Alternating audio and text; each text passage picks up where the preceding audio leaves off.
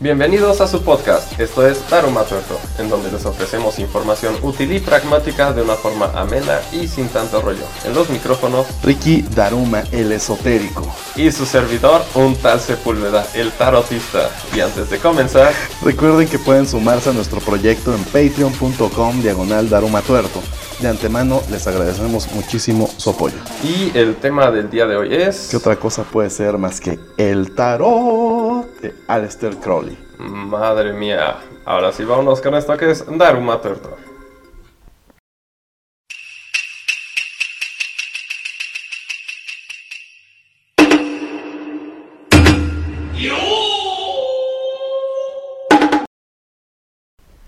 El término tarot proviene de tarocchi, una palabra italiana cuya raíz taroch se traduce como tontería o locura.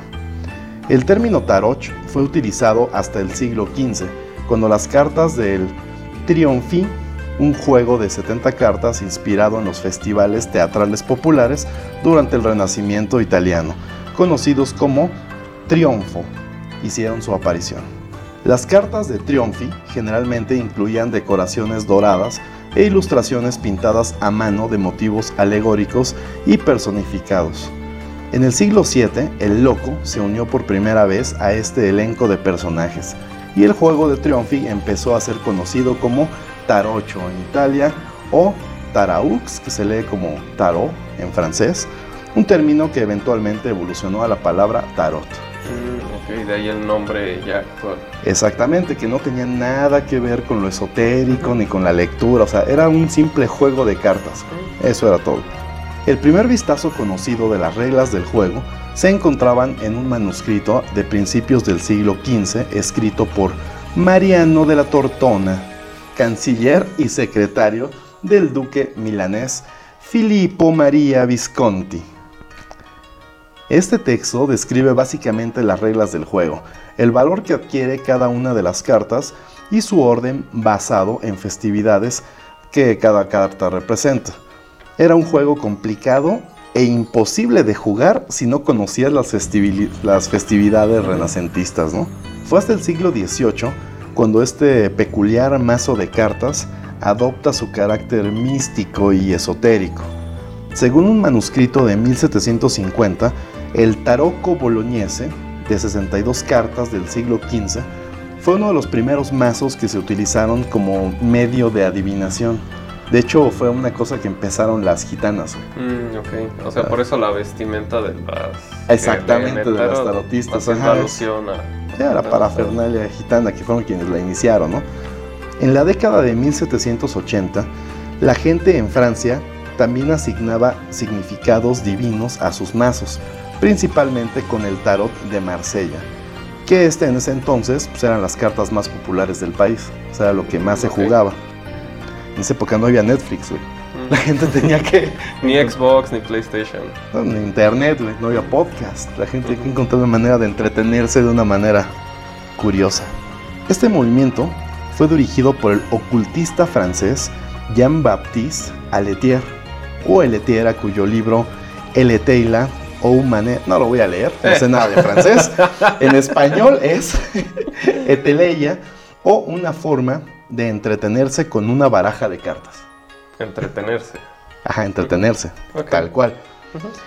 En este, o sea, este señor lo que hizo fue relacionar de una manera totalmente así. O sea, se sacó de los huevos los significados y relacionó cada una de las cartas con, los textos egipcios antiguos. O sea, nada más por meterle un tema ahí esotérico, algo detrás, se le hizo chistoso el güey y dijo, ah, mira, pues la festividad este, del renacimiento, de la concordia, pues, está altamente ligada con el dios del sol de los egipcios, con alguna mamá. Sí, así como la Ouija egipcia de Carlos Trejo en Cañitas, ¿no? la Ouija la invertó Milton Bradley en 1910, güey. No, pero él utilizó una Ouija egipcia. Ah, ok. En la casa de cañitas. Todavía vamos a hablar de eso un día de estos, ¿eh, güey? Está, está muy bueno eso. Pero bueno, continúa con nuestra historia. En 1789, Aliete produjo una nueva baraja de cartas de tarot destinadas exclusivamente para el uso místico. Este mazo comprendía 78 cartas organizadas en dos categorías, los arcanos mayores y los arcanos menores.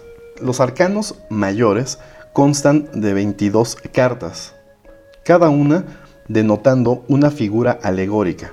El mago, la sacerdotisa, la emperatriz, el emperador, el sumo sacerdote o el papa, el ermitaño, el ahorcado, los amantes, el diablo y el loco. O la, la personificación de un objeto, la rueda de la fortuna, el carro, la torre, la estrella, la luna, el sol y el mundo.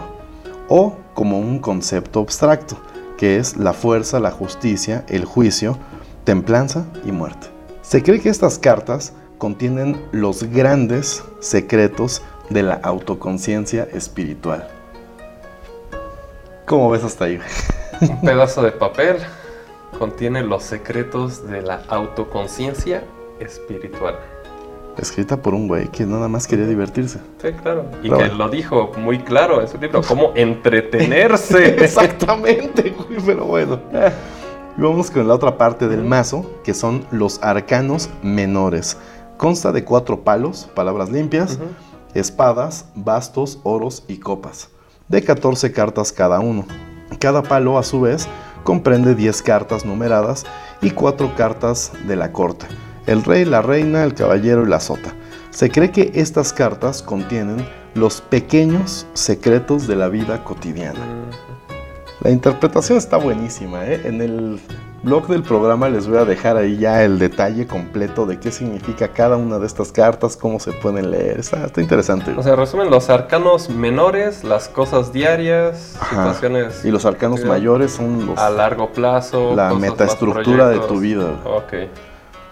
En París, durante el siglo XVIII, proliferaban las sectas ocultistas y las logias secretas como la masonería.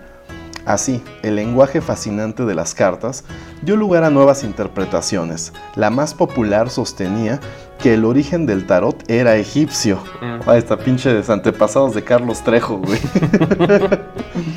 y que se trataban del verdadero libro sagrado del dios Tot. Florecieron analogías directas entre el tarot y la cábala o entre el tarot y la astrología.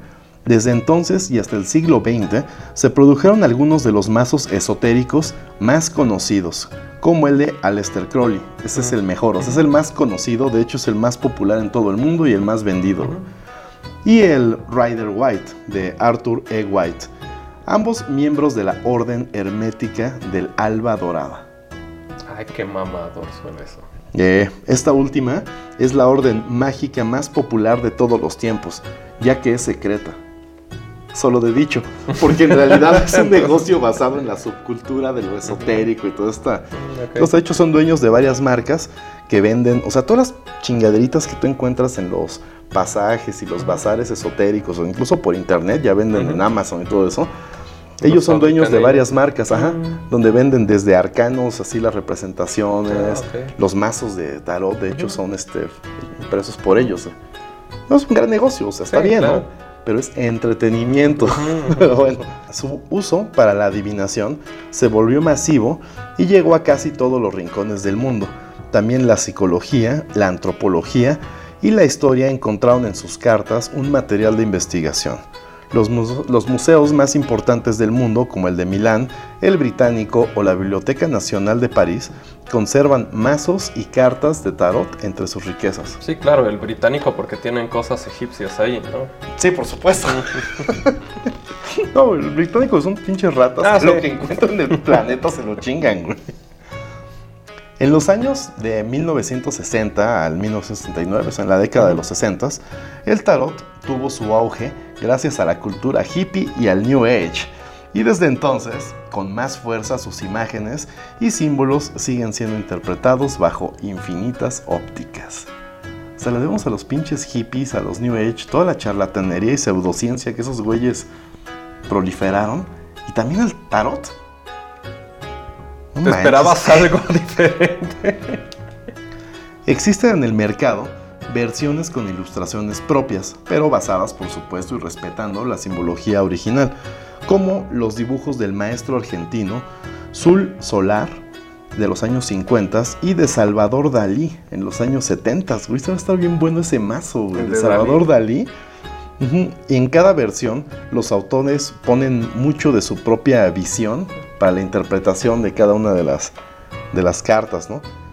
A comienzos del siglo XX, las cartas del tarot, particularmente el tarot de Marsella, estaban tan relacionadas con el ocultisto, con el ocultismo, que se tuvo que crear el tarot nouveau, que es un mazo de cartas únicamente para jugar en lugar de para hacer predicciones. Otra vez. Otra vez. Eh, De hecho, este mazo de tarot o de cartas, el tarot nouveau, es el que conocemos, donde viene el Joto, la reina, el queen. Ah, ok. De hecho, bueno, los números y los cuatro palos o sea, son los diamantes, los corazones, los tréboles y las espadas, ¿no? Si bien hay muchas maneras de leer las cartas del tarot, una práctica común es la tirada de tres cartas. Te voy a enseñar cómo se hace, güey. A ver. Ahí te venga, agárrate. Venga, Lo primero que tienes que hacer es meterte a amazon.com venga. Ujú, y ordenar tu mazo de cartas del tarot, Ok. de preferencia el de Aleister Crowley. Ok. Ya una vez en tus manos, Ujú, la tienes que barajear bien y acomodar la pila ya barajeada. Tomas las tres primeras cartas y las colocas en fila. De izquierda a derecha se leen las cartas, ¿ok? Estas cartas te van a revelar los secretos sobre tu pasado a la izquierda, sobre tu presente al centro y sobre el futuro a la derecha. ¿Eh? ¿Qué tal? Y ya. Y ya. Ah, ok. Esto. Güey, es entretenimiento, güey. Ah, claro, claro, claro. Como, ya, como ya lo mencionamos, cada quien le ha ido poniendo un poco de su cosecha a la interpretación de cada carta, ¿no? De hecho, como decía en los show notes, voy a dejar ahí qué significa cada una. La interpretación de Alistair Crowley es la más popular y de hecho es la mejor, güey. O sea, este güey agarró todas las cartas y les inventó a cada una una historia de lo que se representa para ti, que es súper interesante porque no nada más te está dando como algo místico, algo esotérico, sino que cada carta, como tiene cosas tan generales, tú las haces propias al leerlas, al entender todo eso, y te sirve como una introspección, güey, como un viaje hacia tus interiores, a tus adentros. güey. Está bueno, eso, interesante. Eso está así, exactamente eso te iba a decir, interesante. De cierta utilidad hasta cierto punto si sabes, si sabes aplicarlo ya. Sí, te puedes sugestionar y Exactamente. una bola de estupideces y ya Sí. valiste madres, ¿no? Si eres de mente débil, te va a cargar la chingada. Pero la verdad es que es muy divertido, güey. Yo estoy a favor de que se use el tarot en terapia psicológica. Y si se va la luz en tu casa, prendes una vela, Y te sacas tirar el tarot, y te sí, pones claro. a tirar. O sea, si alguien te ve desde la ventana, güey, le Sí, vas a va, dar miedo. Exactamente. Doble propósito, te entretienes y asustas a la lacra que se iba a meter. Exactamente. Tengo un nuevo reto. A ver, venga. Mira, ¿qué les parece si se meten a patreon.com diagonal darumatuerto? Ujú, Donan desde 5 o 10 pesitos mensuales Ajá. y yo les mando un video personalizado echándole las cartas del tarot. Aquí en el estudio les voy a leer el tarot. Suena bien, ¿eh? Suena interesante. Va, pongámoslo arriba. Vamos a regalar uno. Vamos a regalar uno vía Twitter. Uno ¿Te vía parece? Twitter, va, Ajá. excelente. El primero en Twitter. Ujú. Primer mensaje, mensaje directo en Twitter a partir de la publicación de este video. Va. Se gana su tirada del tarot. El de Aleister Crowley, ¿eh? que es el bueno. Claro. Va. Vamos con el dato. Este es el dato más turbador de la semana. El expresidente de México, Miguel Alemán Valdés, consultaba a una adivina de nombre Casilda, quien despachaba en el viejo barrio de la Merced, del entonces Distrito Federal, hoy CDMX. En una ocasión, ella le dijo que su legado presidencial lo veía, mediante las cartas, en grandes caminos junto al mar. ¿Y qué crees que hizo este cabrón? Las pinches costeras. Exactamente. Sí, claro. Esto fue el dato más turbador de la semana. Todos los capítulos están disponibles en YouTube y Spotify, en donde nos encuentran como Daruma Tuerto. Recuerden suscribirse y activar las notificaciones. En Facebook, Instagram y TikTok nos encuentran como Daruma Tuerto el podcast. En Twitter como Daruma-tuerto. No olviden visitar darumatuerto.com, en donde encontrarán más información en el blog, la tienda de souvenirs y mucho más. Y no olviden, pueden apoyar nuestro proyecto en patreon.com diagonal darumatuerto, donde encontrarán cosas divertidas e interesantes, además de que ahí les puedo leer el tarot y hacer el feng shui de su casa. Esto fue Daruma Tuerto, hasta la próxima.